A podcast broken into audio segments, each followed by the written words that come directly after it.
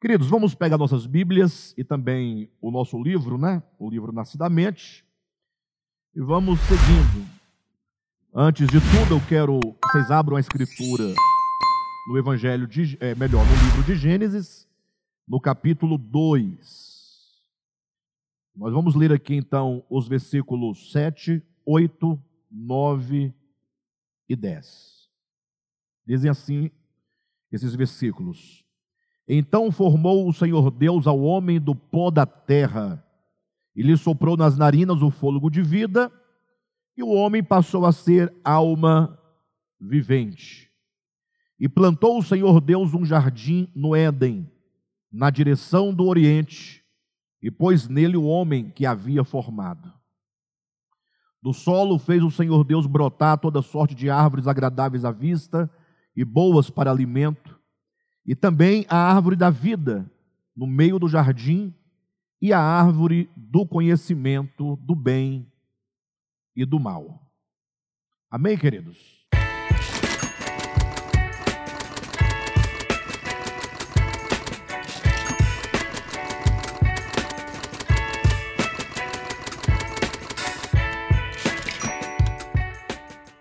Bem, é, baseado nesses quatro versículos, que nós vamos seguir hoje no nosso estudo, aqui do livro Nascidamente, a partir da página 64. Página 64 do nosso livro. Bem, queridos, vamos lá, né? Então, o que ocorre? Neste momento, a partir da leitura que faremos, começaremos hoje, aqui a partir da abaixo das três estrelinhas, da página 64, nós vamos começar a trazer a elucidação do significado dos símbolos que compõem o cenário da criação do homem e o cenário da desintegração do homem em relação ao todo. É? Nós vamos verificar hoje, eu creio que a gente consegue chegar lá, mas assim, o que se costuma chamar tradicionalmente de a queda do homem, para que a ideia fique mais clara, nós vamos falar a desintegração do homem em relação ao todo, que é Deus. Ou seja, desintegração no sentido de que Deus, ele forma, ou melhor, a criação forma um todo em Deus. De maneira que a ideia é que o homem, enquanto uma parte, ele faz parte, ele integra esse todo. De modo que a existência humana só tem sentido, só ganha significado, só tem plenitude, se ele estiver em plena harmonia com o todo. Ou seja, é em Deus e no todo da criação que o homem ganha significado, que o homem ganha plenitude. Então, o homem não foi criado para ser um ser individual é, no sentido da palavra, no sentido geral da palavra. O homem não foi criado para viver sozinho, isolado de Deus, isolado da criação. É? Então, nós vamos entender que o problema do pecado original do homem foi o fato de ele se entender superior a Deus e a toda a criação, em razão agora desse entendimento, desse falso entendimento que ele tem acerca de si mesmo, então ele agora passa a viver separado do todo. E a desintegração do homem em relação ao todo. Ok, pessoal? E é nesse sentido que nós vamos então compreender os símbolos que envolvem o cenário dessa desintegração do homem, ou que seja, se você desejar, a queda do homem. Ok? É a queda não no sentido de um patamar para um mais baixo, mas queda no sentido de ele se perder quanto ao seu destino, quanto ao seu significado. Tá bom? Bem, então vamos começar a fazer a leitura do livro. Na medida que nós vamos lendo, nós vamos então elucidando essas questões que são é, extremamente importantes. Página 64, acompanhe-nos aí. A correta compreensão do capítulo 3 de Gênesis Aí você dá uma pausa aí na leitura, se você voltar aqui algumas páginas atrás, na página 59, Pode voltar à página do seu livro. E na página 59, abaixo das três estrelinhas, começa assim: olha, todo o desentendimento acerca do pecado original começa pelo sofisma de que Deus teria ameaçado o homem de morte. Então veja que nós anteriormente falamos do desentendimento, da desinformação, da falta de compreensão. Nós apresentamos alguns quadros que a teologia dogmática vai interpretando, né?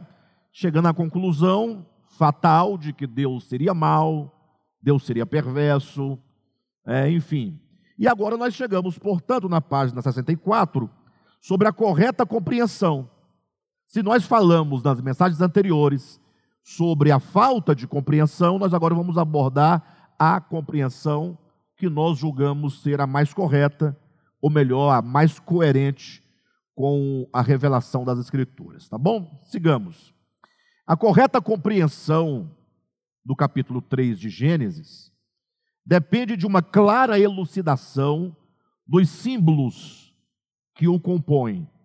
As duas árvores a árvore da vida e a árvore do conhecimento, que se destacam entre as demais árvores do jardim, o ato de comer seus frutos e a serpente. Então, são basicamente esses quatro elementos que compõem o cenário. Nós temos a árvore da vida, nós temos a árvore do conhecimento, ambas no meio do jardim.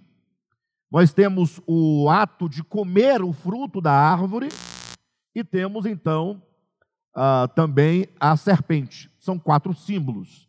Então, quando nós lemos Gênesis, tem que pensar: a árvore da vida é um símbolo, a árvore do conhecimento do bem e do mal é outro símbolo, o comer do fruto é outro símbolo, não confundir a árvore do conhecimento com o ato de comer da árvore. São duas coisas.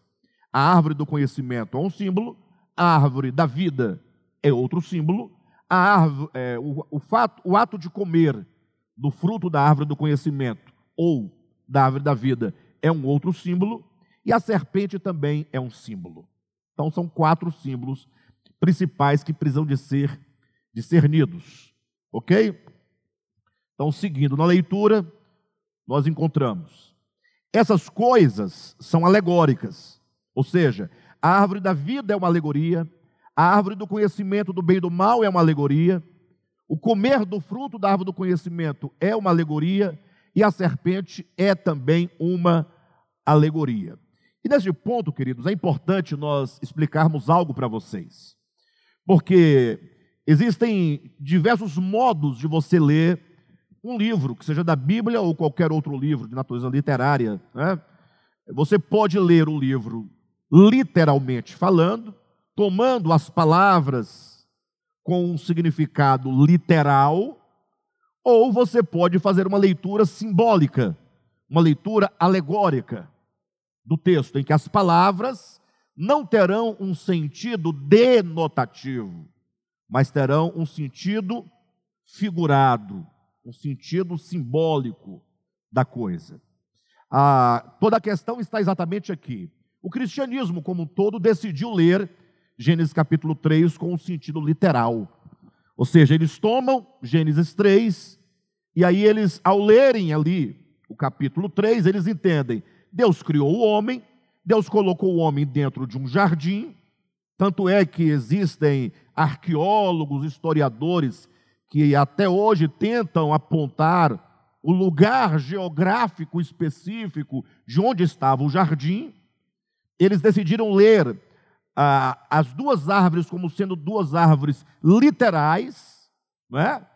e que o homem e a mulher então comeram literalmente do fruto da árvore do conhecimento do bem e do mal, e de lá para cá, vocês sabem o que aconteceu, está tudo diante dos nossos olhos, todo tipo de miséria que acomete o mundo. Então, o cristianismo, de um modo geral, que é o cristianismo dogmático, teológico, decidiu ler Gênesis 3 literalmente. Só que nós, o DEVAP, falamos: não, nós não podemos ler literalmente. Nós temos que ler simbolicamente. E aí se instaura uma guerra. Por quê? Porque vão, vão nos acusar. Não, a Bíblia tem que ser lida literalmente. Existe um método de leitura da Bíblia, um método hermenêutico, que a teologia convencional chama e julga de ser o, o ideal, ele é chamado método histórico-gramatical. O que, que diz esse método histórico-gramatical de leitura da Bíblia? Diz assim: olha, você deve ler a Bíblia sempre no sentido literal.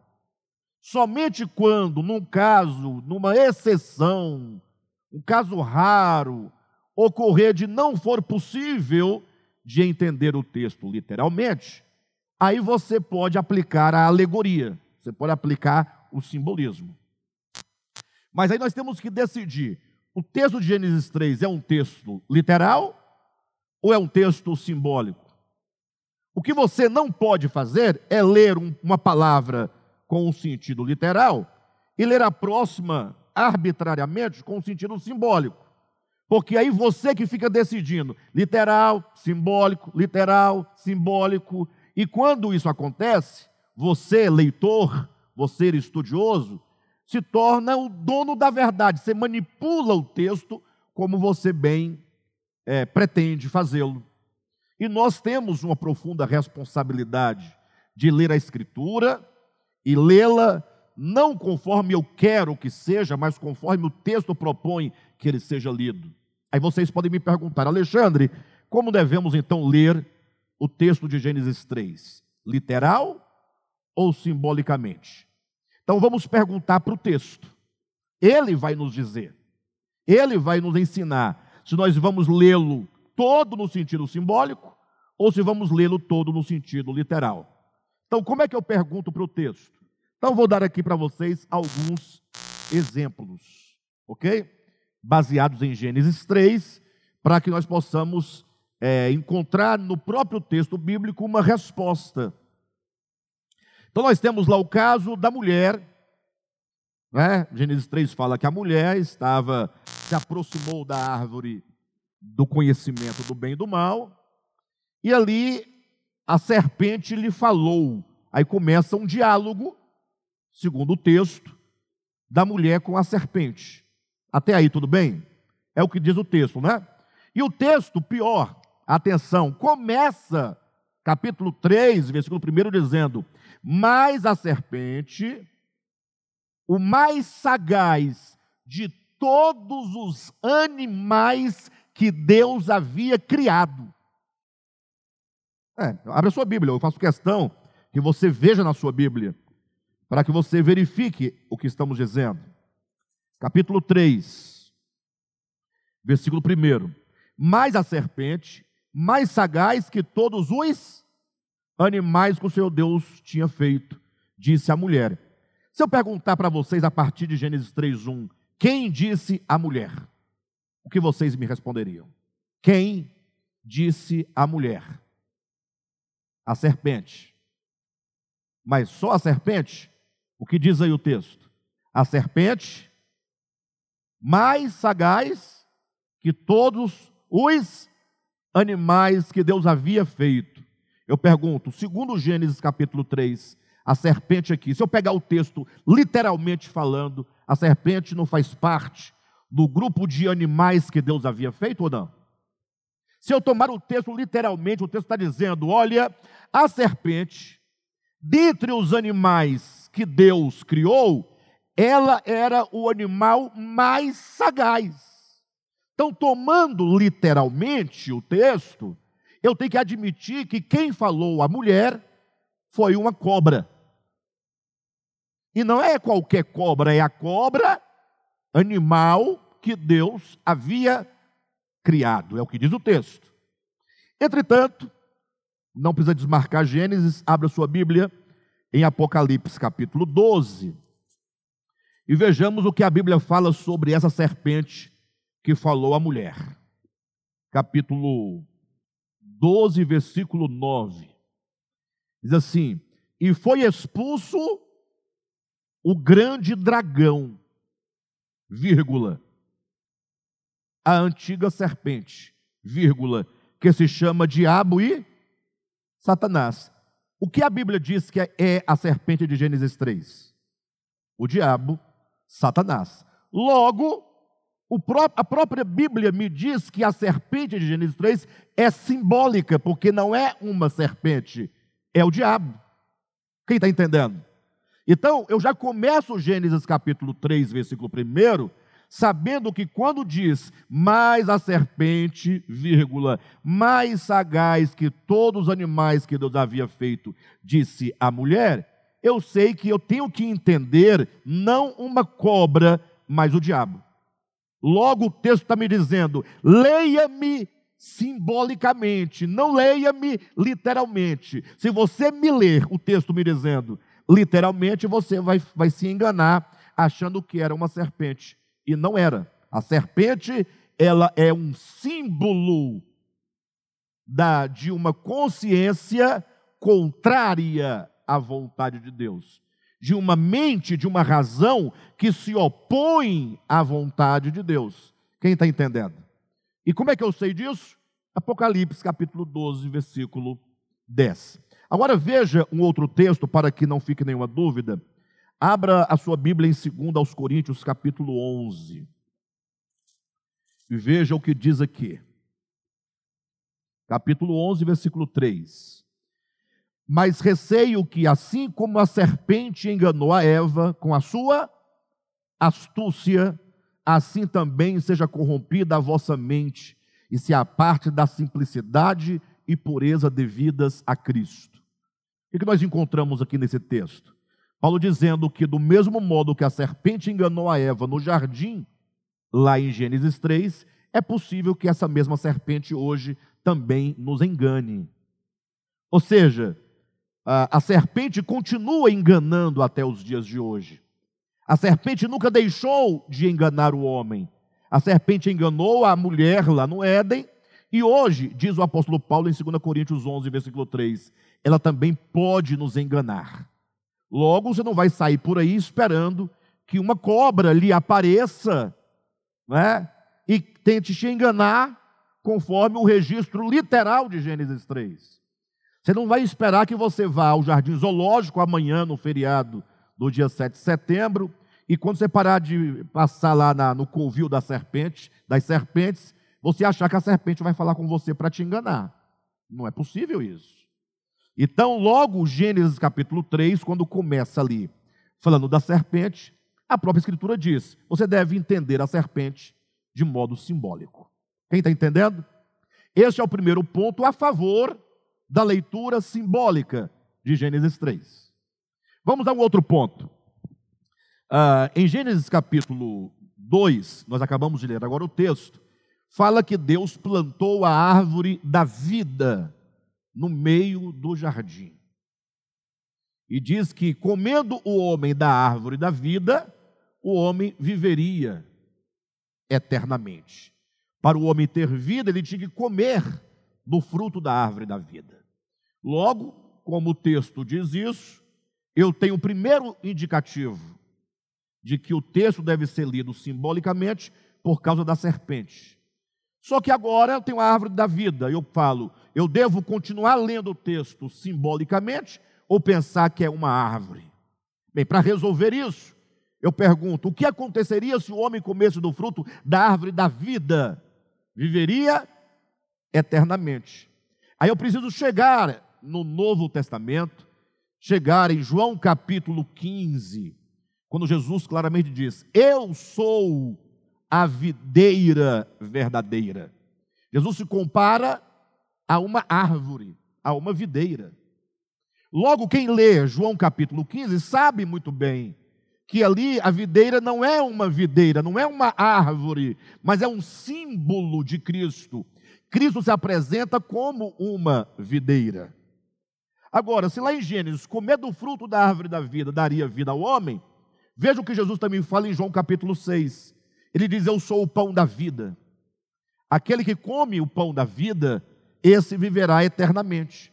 Percebe que só mudaram aqui os símbolos? Lá em Gênesis 3, ah, o fruto da árvore da vida, uma vez comido, traz vida ao homem.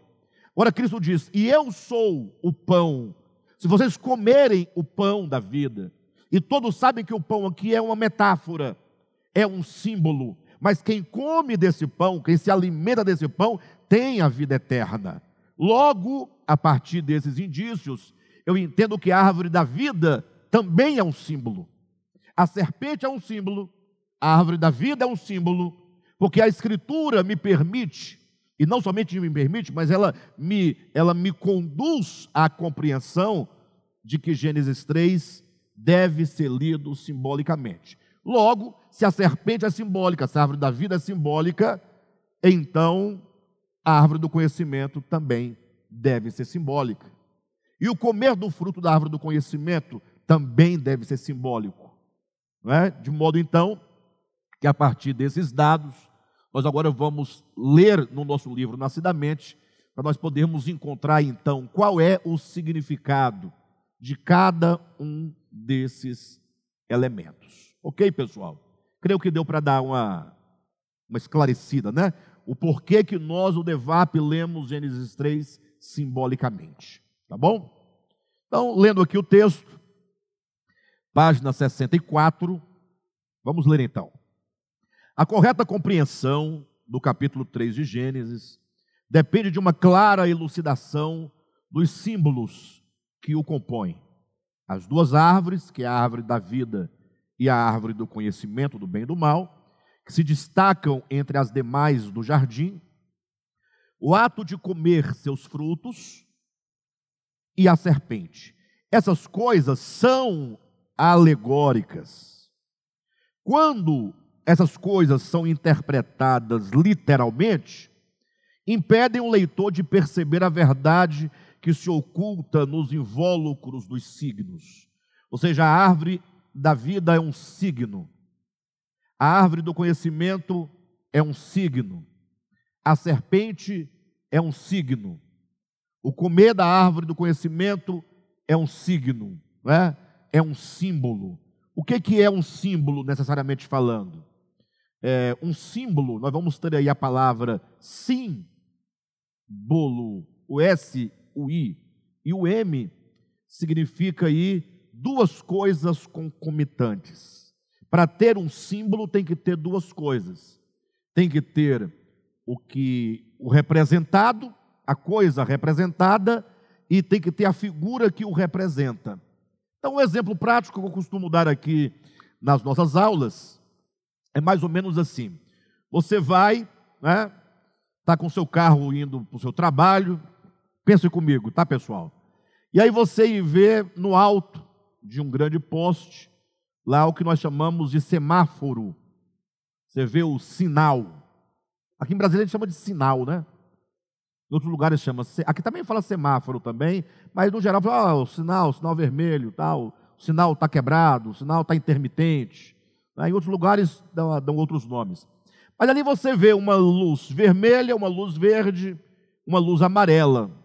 Ora a luz vermelha acende, ora a verde acende, ora a vermelha acende. Perfeito? Então você, como é um motorista, quando você vê uma luz vermelha, o que, que você pensa? Você está dirigindo o seu carro. Você pensa, olha, uma luz vermelha. É isso? Não, fala, opa, eu tenho que parar, porque agora os carros que vão passar no sentido contrário estão na preferência, estão na vez. Então você não lê uma luz vermelha, você lê pare. Quando a luz verde acende, você não fala, olha que coisa linda, uma luz vermelha, uma luz verde. O que você faz? Fala, agora eu posso seguir. Estando você indo na direção e a luz amarela acende, você não fala, olha uma luz amarela. Você fala o quê? Opa, atenção, preciso reduzir a velocidade, porque o sinal vermelho agora vai acender, eu não posso passar. E você então vai freando o seu carro e você para por ali mesmo. Perfeito? Por quê? Porque ali nós temos um sinal, um sinal, um símbolo. Ou seja, a luz verde significa uma realidade, significa uma mensagem. Imagina só uma pessoa pega um carro, vai dirigir e não sabe ler o significado daquelas luzes. O que, que vai acontecer? Ele vai ter um problema, ele pode atropelar uma pessoa, ele pode bater no seu carro, é? ele pode levar uma multa, ou seja, a falta de habilidade do motorista de ler o significado daqueles símbolos lhe trará certamente prejuízos. Então é preciso que, quando você está diante de um sinal, você veja a coisa material, que no caso do sinal é a lâmpada, é a luz, a cor da luz, e você saiba o significado. Quando lê um texto, você tem que olhar para a coisa, é uma árvore, e saber o que ela significa. Se você vê a árvore, mas não vê o significado, você vai ter um prejuízo de é, compreensão daquilo que Deus quer transmitir. Então é necessário nós discernirmos esses signos, discernirmos esses sinais, discernirmos esses símbolos. Então, página 64 diz: essas coisas são alegóricas. Quando interpretadas literalmente, impedem o leitor de perceber a verdade que se oculta nos invólucros dos signos.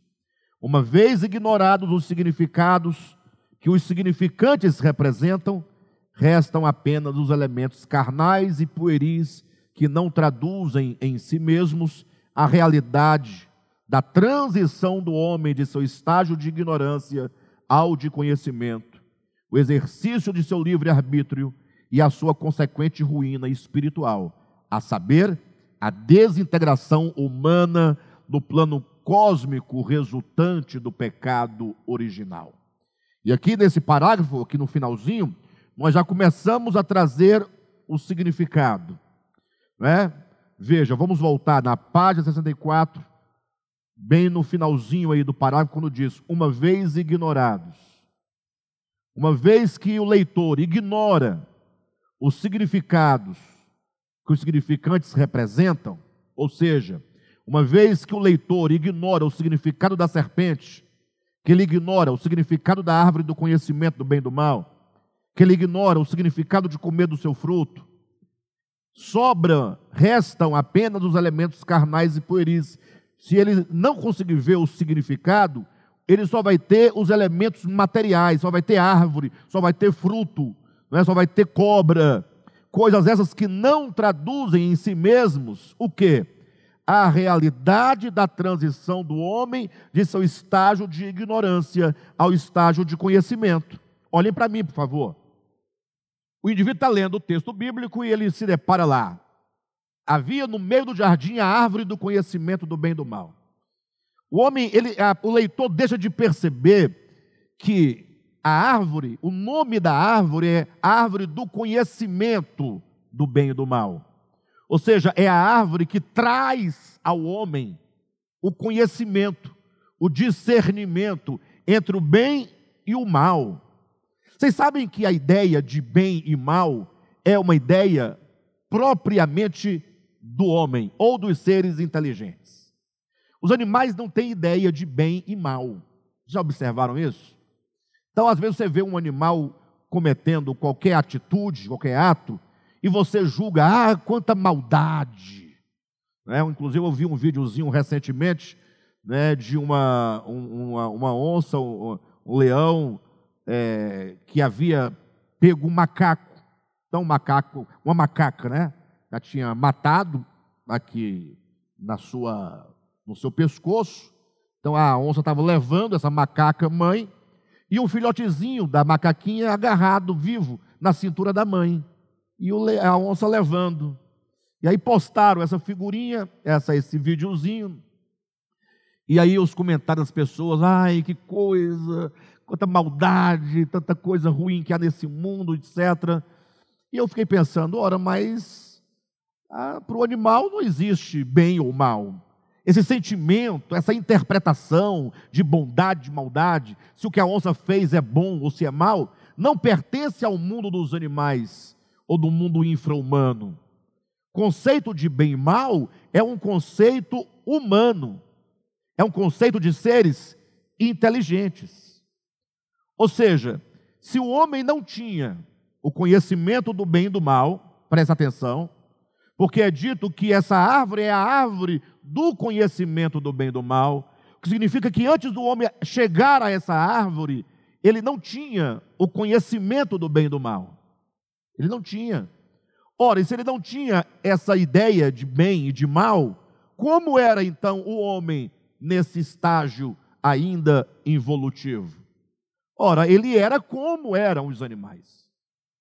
Ah, mas isso é uma coisa terrível falar isso, porque logo vão falar, ah, o Alexandre agora está pregando que o homem era um animal. Não, eu não disse que o homem era um animal. O homem foi criado homem. Deus criou o homem homem. Deus não criou o homem animal que se transformou em homem. Deus criou o homem homem. Agora, quando Deus cria o homem, Deus o cria dentro de um processo natural de crescimento. Vocês já se perguntaram como foi que Deus criou o homem? Você já parou para pensar? Ah, você fala, ah, pastor, mas todo mundo sabe, basta você ler Gênesis capítulo 2. Deus pegou o barro lá do rio, fez o boneco, soprou nas narinas e o homem saiu andando por aí. Eu falei, você acha que foi assim mesmo? Vamos tentar reproduzir a imagem. Vamos tentar. Primeiro que para poder pegar o barro lá no rio, você tem que fazer o quê? Descer até o rio. Aí você começa a, fazer, a construir um desenho animado, um filmezinho. Deus descendo ao rio. Essa imagem não é muito infantil? Não é muito pueril? Deus se agachando e pegando o barro, Deus amassando o barro com as mãos, e Deus agora fazendo os bracinhos, moldando, igual a criança lá no jardim de infância, fazendo os dedinhos, o buraquinho do nariz, né? A boquinha, né? Aí você fica imaginando, aí daqui a pouco você vê lá um boneco, né, todo de barro, Deus olha, fala, está faltando uma coisa, tem que ter vida. Aí Deus indo lá no narizinho do, do, do barro e soprando. Ora, gente, já era para nós desconfiarmos que esse texto, conforme está aqui, é um texto meramente pedagógico, é um texto simbólico. Primeiro porque Deus, na sua, no seu ser, em toda a sua essência, ele é um ser infinito. O ser infinito não está para o finito. Tanto é que quando Deus quis se mostrar ao homem e salvar o homem, o que, que Deus fez? O verbo se fez o quê? Se fez homem, ele se faz carne. Porque não há como o divino, o eterno, o infinito, lidar fisicamente com as coisas finitas e materiais. Então, o homem, quando ele foi criado por Deus, ele foi criado potencialmente homem, potencialmente inteligente. Vamos, a partir de agora, usar a expressão é, inteligente em potencial e inteligente em atualidade. Gravem essas duas ideias, tá bom? Inteligência em potencial, inteligência em atualidade. O que, que significa isso? Bem, para ilustrar, pense numa semente. Numa semente de abacate. Todo mundo conhece uma semente de abacate, que nós chamamos de caroço de abacate. Todo mundo conhece? Então, imagina você pega uma, um caroço daquele, uma semente de abacate nas mãos, e o que você vê? Você vê uma semente. Você só vê uma semente. Se você abrir no meio, é uma semente aberta ao meio. Você não vê mais nada além disso. Só que potencialmente, potencialmente essa semente possui tudo o que um pé, um abacateiro possui. Onde estão as folhas do abacateiro que virá? Estão aqui dentro. Onde estão a, a, a, as cascas do caule? Estão aqui dentro. E as flores? Estão aqui dentro. E os frutos que serão produzidos pelo abacateiro? Estão tudo aqui dentro em potencial, em potencialidade. Já estão em potencial, mas não estão em atualidade, porque no momento você não vê as folhas, mas a, a, o poder de produzir as folhas, o poder de produzir as flores, o poder de produzir o caule, os galhos, os ramos, os frutos, estão aqui dentro, está aqui dentro. O poder em potência, em potencial. Aí você planta, Aí essa semente, então, ela vai germinar e vai começar. Aquilo que era ou que é em potencial começa a se atualizar, começa a crescer. Daqui a pouco você vai ver que tem um caulezinho fino, mas é um caulezinho. Sim ou não? As folhazinhas tenras, e ele vai crescendo, crescendo, crescendo, se torna um grande abacateiro, e aí vem os frutos, os abacates. Agora você vai dizer que agora aquilo que existia em potencial existe agora em atualidade. Deus, quando criou o homem, Deus o criou potencialmente com inteligência, com razão, com livre-arbítrio, liberdade, sensibilidade, senso, justiça, verdade, luz, trevas, esses conceitos todos que são ah, grandemente filosóficos, tudo isso havia no homem, mas em potencial, não em atualidade. Então o homem tinha, mas não tinha. Tinha, mas não havia aflorado, não havia despertado, não havia se manifestado. Querem uma prova do que eu estou dizendo? A prova é você próprio, quando você nasceu. Você era um bebezinho, era um homem perfeito, completo. Você não se lembra, sua mãe se lembra. Quando ela te pegou no colo a primeira vez no hospital, estava ali um serzinho, um ser pequenininho, potencialmente o que você é hoje. Mas naquele momento não tinha linguagem, não tinha percepção clara, não tinha o tato ainda não é, o tato já definido, não tinha o ouvido aguçado, a inteligência não raciocinava, né? Ou seja, potencialmente é um ser pleno, completo. Agora é preciso crescer, desenvolver e chegar ao atual, à atual situação hoje de homens e mulheres crescidos e inteligentes. Então, nós, o que nós éramos em potencial veio a se atualizar e a se manifestar com o nosso crescimento. Então, quando Deus cria o homem, Deus não cria um homem pronto. Entenda isso de uma vez por todas. É tão engraçado que as pessoas, quando pensam na criação do homem, eles pensam no homem pronto. E quando você olha para a própria história da humanidade, o homem não esteve pronto, não está pronto e caminha para estar pronto. É, até que, inclusive, tem piada de crente. Já ouviram piada de crente? É engraçado, né? Tem várias piadas de crente, piadas de Bíblia, charadas, né, na verdade. Aí eles fazem é, concurso bíblico. Aí ele fala assim: qual era é, o personagem bíblico que era analfabeto? O personagem bíblico que era analfabeto. Exemplo de charadas bíblicas. Quem sabe? Jacó. Vocês não vão rir da piada? Não, vocês não entenderam, né? Mas por que, que Jacó era analfabeto? Porque Jacó amava Raquel e não lia. Ah, te peguei, Jeová. Te peguei. Charada bíblica, né? A pessoa fala, mas o que tem a ver com o assunto do homem que não foi criado pronto, etc. É porque a partir dessas charadas bíblicas, criaram a seguinte charada. É, qual é, é, Como é que é a história? Agora eu me esqueci da piada, da brincadeira.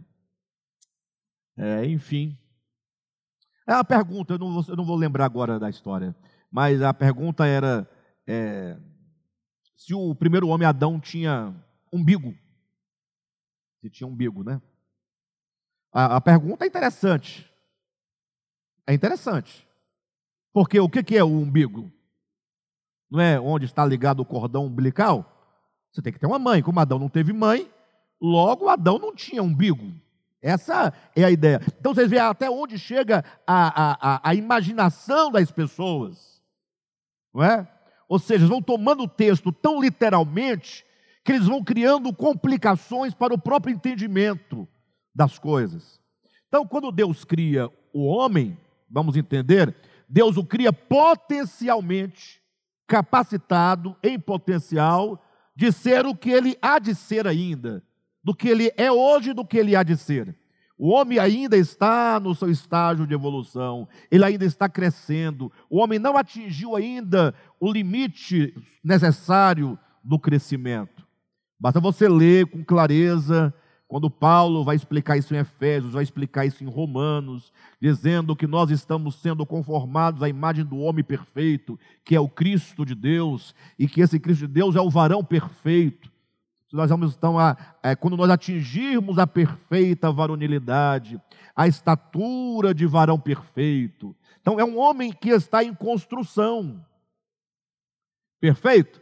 Então, nesse sentido, quando Deus quer mostrar para nós que o homem, criado por Ele, na sua trajetória da existência, em algum momento da sua existência, floresce nele a sua consciência. Em algum momento, a inteligência que estava em potencial, ela floresce, ela surge. Então, existe um momento da experiência humana que essa inteligência desponta, que o conhecer o bem e o mal aparece. Que o homem começa, por ele amadurecer nas suas faculdades, ele começa a discernir entre bem e mal, ele passa a exercer o juízo sobre a questão da moral, da ética, da justiça, da injustiça, do que é bom, do que é mal, do que é o uh, uh, certo, do que é errado. E isso, esse momento de transição, quando o homem transita do período de ignorância para o período da consciência, esse momento é representado simbolicamente pela árvore do conhecimento do bem e do mal. A árvore representa esse estágio, essa transição. Agora, comer do seu fruto é outra coisa. A árvore em si mesma representa esse momento que floresce. Agora a questão é: uma vez que o homem tem as suas faculdades despertadas, o que o homem fará com suas faculdades? O que o homem fará com a árvore do conhecimento do bem e do mal? Essa é a grande questão que trabalha o livro de Gênesis. Perfeito? Então, seguindo na leitura, no finalzinho da página 64 diz assim: Uma vez ignorados os significados que os significantes representam, restam apenas os elementos carnais e pueris que não traduzem em si mesmos a realidade de quê?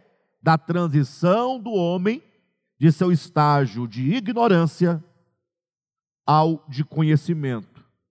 O exercício do seu livre-arbítrio e a sua consequente ruína espiritual, a saber, a desintegração humana do plano cósmico resultante do pecado original. A humanidade, conforme criada originalmente, era apenas potencialmente inteligente.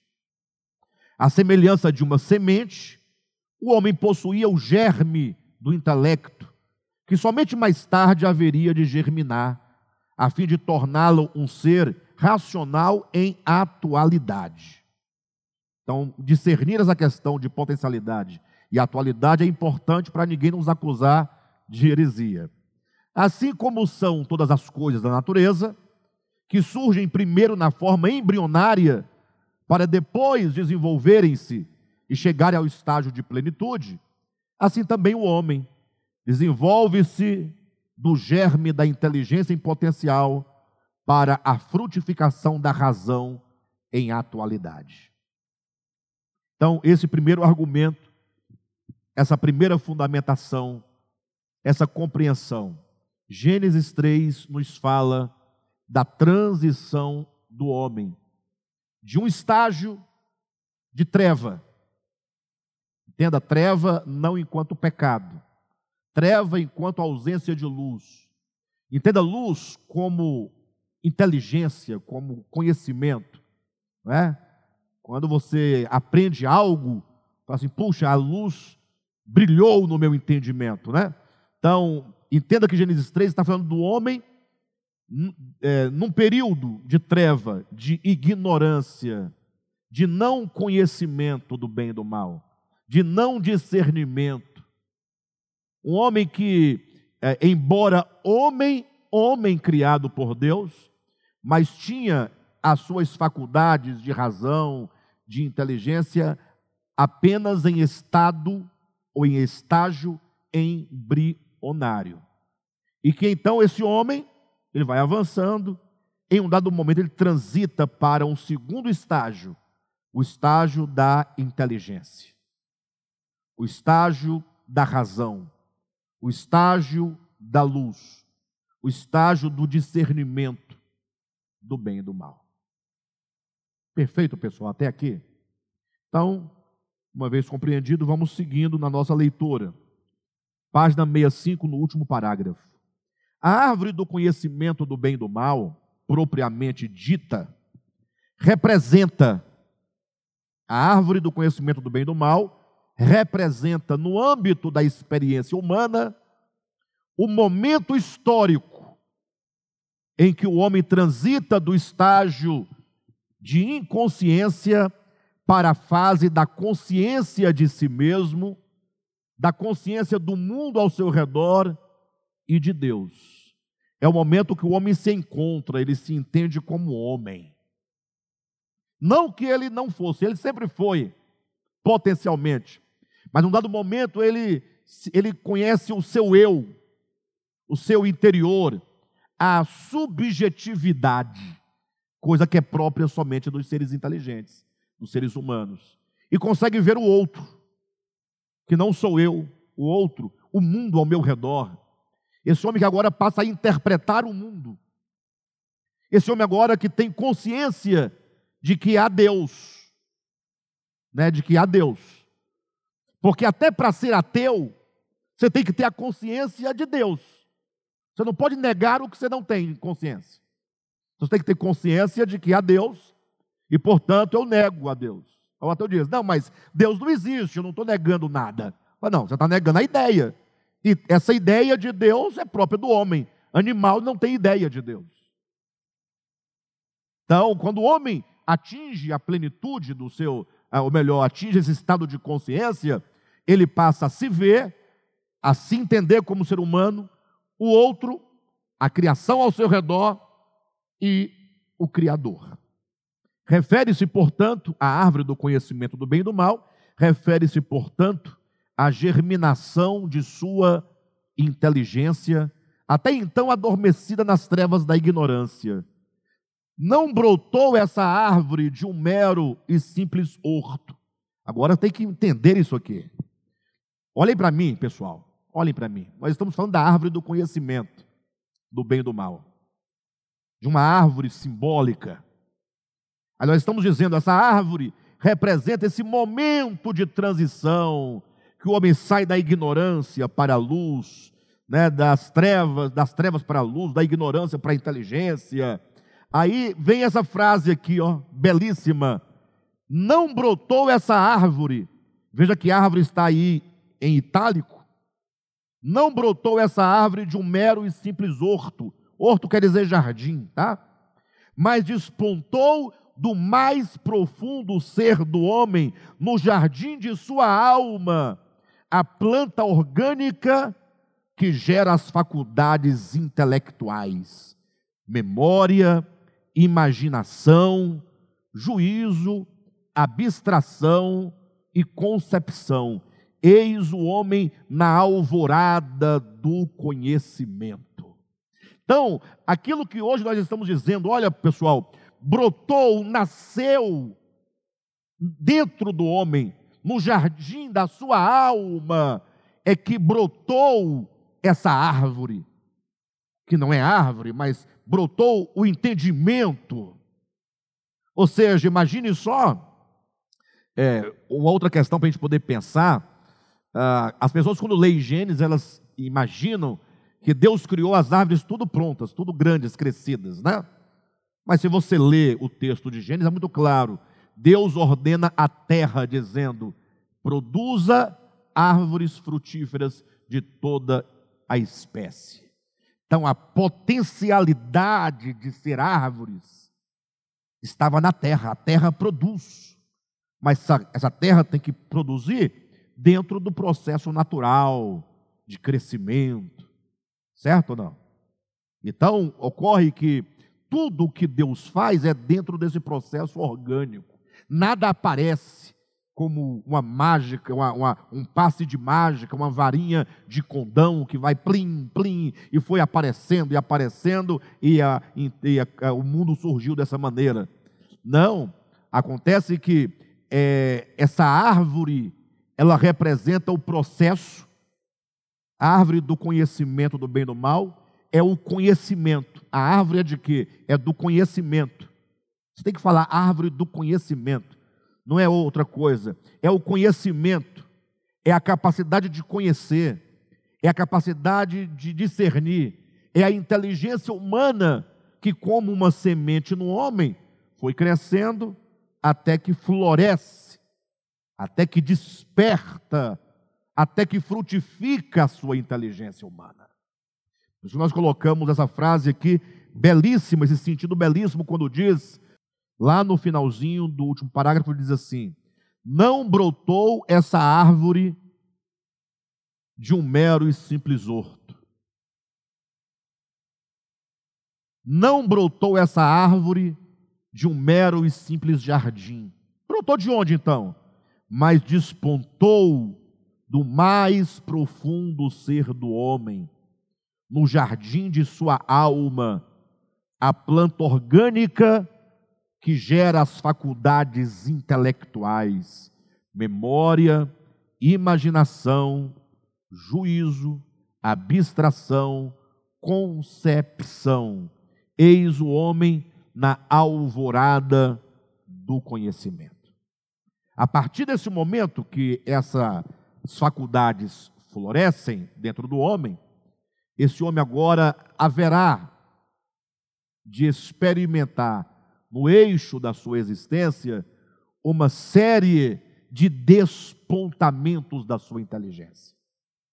Por exemplo, nós temos o caso da do desenvolvimento da linguagem, da linguagem, da fala, capacidade de o homem ter uma língua articulada de comunicação.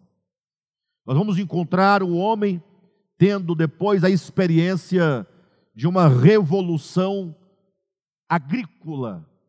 Ou seja, o homem ele era um, um ser nômade, né? Então, quando o homem ele descobre que é possível plantar e colher e sobreviver do próprio solo, o homem descobre a agricultura. E aí o homem se torna um ser não mais nômade, ele não tem que ficar migrando em busca de animais, de uma fruta, de uma época, de um lugar, ele se estabelece e se torna agora um ser sedentário, porque agora ele se estabelece. A agricultura foi, no eixo da evolução humana, uma grande revolução. Hoje é muito fácil, você vai ao supermercado, você compra tudo o que você quer, tudo empacotado. Então você não tem noção do que é uma revolução agrícola. Vocês não têm noção. Nós não temos noção. Por mais que você saiba, imagine que um homem, em um dado tempo da sua história, ele aprendeu a cultivar, ele aprendeu as técnicas, e ele descobriu que ele não precisa ficar vagando em busca de uma coisa ou outra, ele pode é, é, fazer a, a criar a técnica da agricultura, plantar, colher e etc., descobrir as estações, os plantios.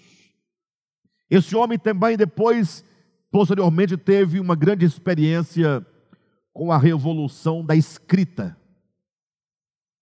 Imagine quando a humanidade descobriu a escrita. Tudo isso não são frutos da inteligência humana ou não? Nós temos a escrita, depois nós temos a construção dos grandes impérios, a construção civil, os homens passaram a construir casas, pirâmides, edifícios. É? Temos a, a revolução, para chegar um pouco mais na frente, já a revolução industrial, já agora próximo de nós, porque antes os homens viviam em feudos, viviam da terra, viviam em fazendas.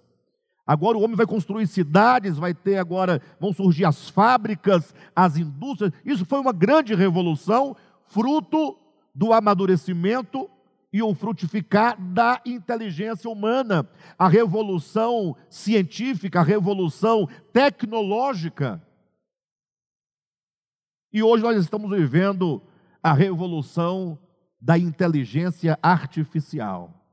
Está todo mundo assustado com a inteligência artificial, sobretudo os crentes. Falam, pronto, agora, agora acabou, agora o anticristo vem. É, de fato ele está vindo mesmo, está se manifestando pouco a pouco.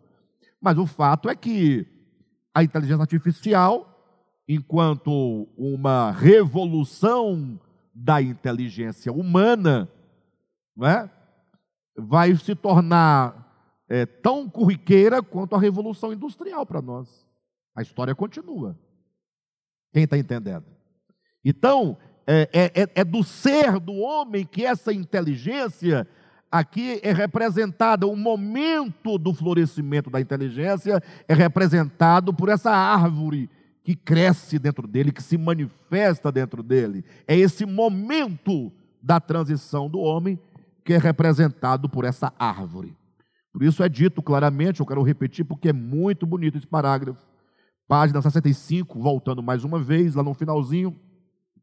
Não brotou essa árvore de um mero e simples horto, mas despontou do mais profundo ser do homem, no jardim de sua alma, a planta orgânica que gera as faculdades intelectuais, memória, imaginação, juízo, abstração e concepção. Eis a eis o homem na alvorada do conhecimento. A árvore da vida por sua vez, refere-se ao próprio Cristo, que habita no meio do jardim, no âmago do espírito humano. O Logos, pois, é a própria vida. A árvore, a árvore de quê? Como é o nome da árvore? A árvore da vida. Você tem que parar um pouco e pensar o símbolo. A árvore da vida. A árvore cuja essência é a vida, e cuja vida, que é a sua essência, se dá ao homem por meio do seu fruto. Ora, o que é a vida? Nós temos falado isso aqui no ministério aos domingos. Alguns não estão entendendo, alguns estão voando, alguns não estão nem ouvindo. Mas eu estou insistindo: nunca pense a vida enquanto uma coisa criada. Não existe vida criada. A vida é que cria todas as coisas. A vida é sempre criadora. Ora, logo a vida só pode ser o próprio Criador, só pode ser o próprio Deus. E disso nós temos o testemunho da própria Bíblia, quando diz claramente, alto e bom som: a vida se manifestou e nós a vimos. 1 João capítulo 1, versículo 2, João vai dizer que quando Cristo de Deus se fez carne, ele diz: a vida se manifestou. Ou seja, o que é a vida? É o próprio Cristo. Logo, a árvore da vida só pode ser Cristo. Então, por isso, nós estamos dizendo aqui nesse parágrafo da página 66. A árvore da vida, por sua vez, refere-se ao próprio Cristo que habita onde? No meio do jardim, no âmago do espírito humano. O, logo, o Logos, pois, é a própria vida, e a vida é a verdadeira luz que ilumina a todo homem que vem ao mundo. No tempo determinado pelo Pai, quando a luz resplandeceu dentro do homem, despertou nele a capacidade reflexiva, fazendo-o experimentar pela primeira vez os efeitos da revolução cognitiva. Amém? Vamos parar por aqui, porque o tempo nosso está já bem avançado, mas veja bem, eu quero encerrar esse estudo de hoje apenas corrigindo talvez um pensamento que algumas pessoas têm. Alguns ouvem essa conversa nossa aqui e fica sem entender. Por quê? Ora, porque é acostumado a ouvir que Moisés estendeu o cajado e o mar se abriu e o povo passou e Faraó entrou e as águas se fecharam e matou o exército de Faraó. E agora, essa noite, Deus vai abrir o mar vermelho para você passar. E os seus inimigos serão destruídos hoje à noite, quando Deus fechar as águas do mar vermelho. A pessoa passa a vida toda ouvindo essas coisas.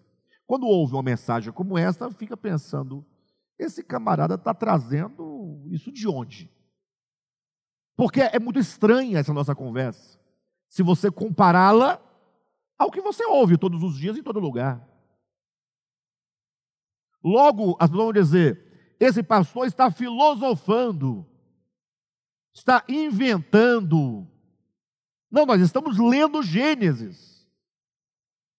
É Deus nos ensinando, dizendo: olha, o homem, ele foi criado potencialmente inteligente, mas em um dado momento essa inteligência floresce, que é a árvore do conhecimento. E por que, que Deus nos ensina isso? Para mostrar que agora que o homem tem essa inteligência, Deus fala: você não pode fazer da sua inteligência o seu alimento cotidiano.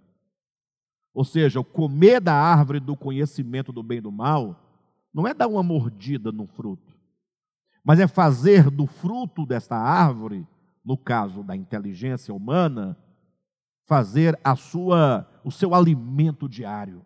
Ou seja, o homem não foi feito para viver por meio do conhecimento, mas foi feito para depender de Deus. Agora, quem deu ao homem conhecimento? Foi Deus. Deus criou o homem para ter conhecimento. Só que Deus não fez o homem para fazer do conhecimento uma arma contra si mesmo, para tornar o homem egoísta. O que, que acontece com uma criança que vai crescendo e começa a despertar nela o entendimento? Vai ficando adolescente, logo ela já pensa que sabe mais que os pais. Sim ou não? E quanto mais ela cresce, quanto mais ela estuda, quanto mais ela conhece, mais ela vai se tornando independente dos pais. Com 15 anos ele diz: quando eu ficar maior de idade, eu vou sair de casa. Ele fala para os pais. E não poucos saem, de fato. É? E quando o filho fica adulto e os pais mais velhos, os filhos sempre acham que os pais não sabem de nada. Quem sabe são eles. Por isso que Paulo vai dizer em 1 Coríntios capítulo 8 que o conhecimento ensoberbece. Então o que, que Deus está nos ensinando por meio do texto mosaico? Que esse conhecimento, essa inteligência não pode nos dominar a ponto de nos tornarmos pessoas independentes de Deus. Quando o homem se vê inteligente, ele se vê soberano, ele se vê poderoso, ele logo despreza a Deus e constrói um caminho para si mesmo, para viver por si mesmo. É isso que é fazer da árvore do conhecimento do bem e do mal o seu pão de cada dia. É isso que é comer da árvore do conhecimento do bem e do mal. É isso que é o pecado original. É o homem, porque tem conhecimento, é o homem, porque tem inteligência, se orgulhar desse conhecimento e afastar o seu coração do Senhor.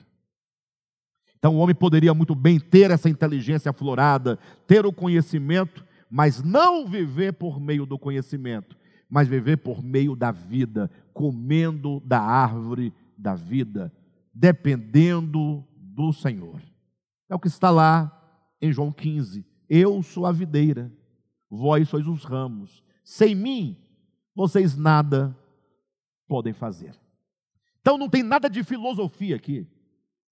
Eu sei que é uma coisa, uma linguagem um tanto mais rebuscada, mais difícil, mas o problema não está na linguagem nem na mensagem, está no atraso que nós tivemos, porque perdemos muito tempo ouvindo bobagens ouvindo conversas que não trazem entendimento, né? ouvindo genealogias sem fim, ouvindo é, coisas que só criam discussão, que não edificam, que não nos elevam, que não nos ensinam a vida, que não nos ensinam a salvação. Então, o que nós estamos falando é exatamente o ensinamento bíblico. É diferente? É diferente. É, se fosse igual, não precisava escrevermos um livro, não precisávamos estar aqui no DEVAP, bastava você procurar a igreja mais próxima da sua casa e ficar lá no, no badalo, né? Só. Então é por isso que é diferente mesmo. Mas se você ler a Escritura com atenção, abrir os ouvidos, pedir a Deus discernimento, você vai ver o quanto que a Bíblia é bela, o quanto que ela é maravilhosa quando compreendida à luz da revelação de Deus. Tá bom, pessoal?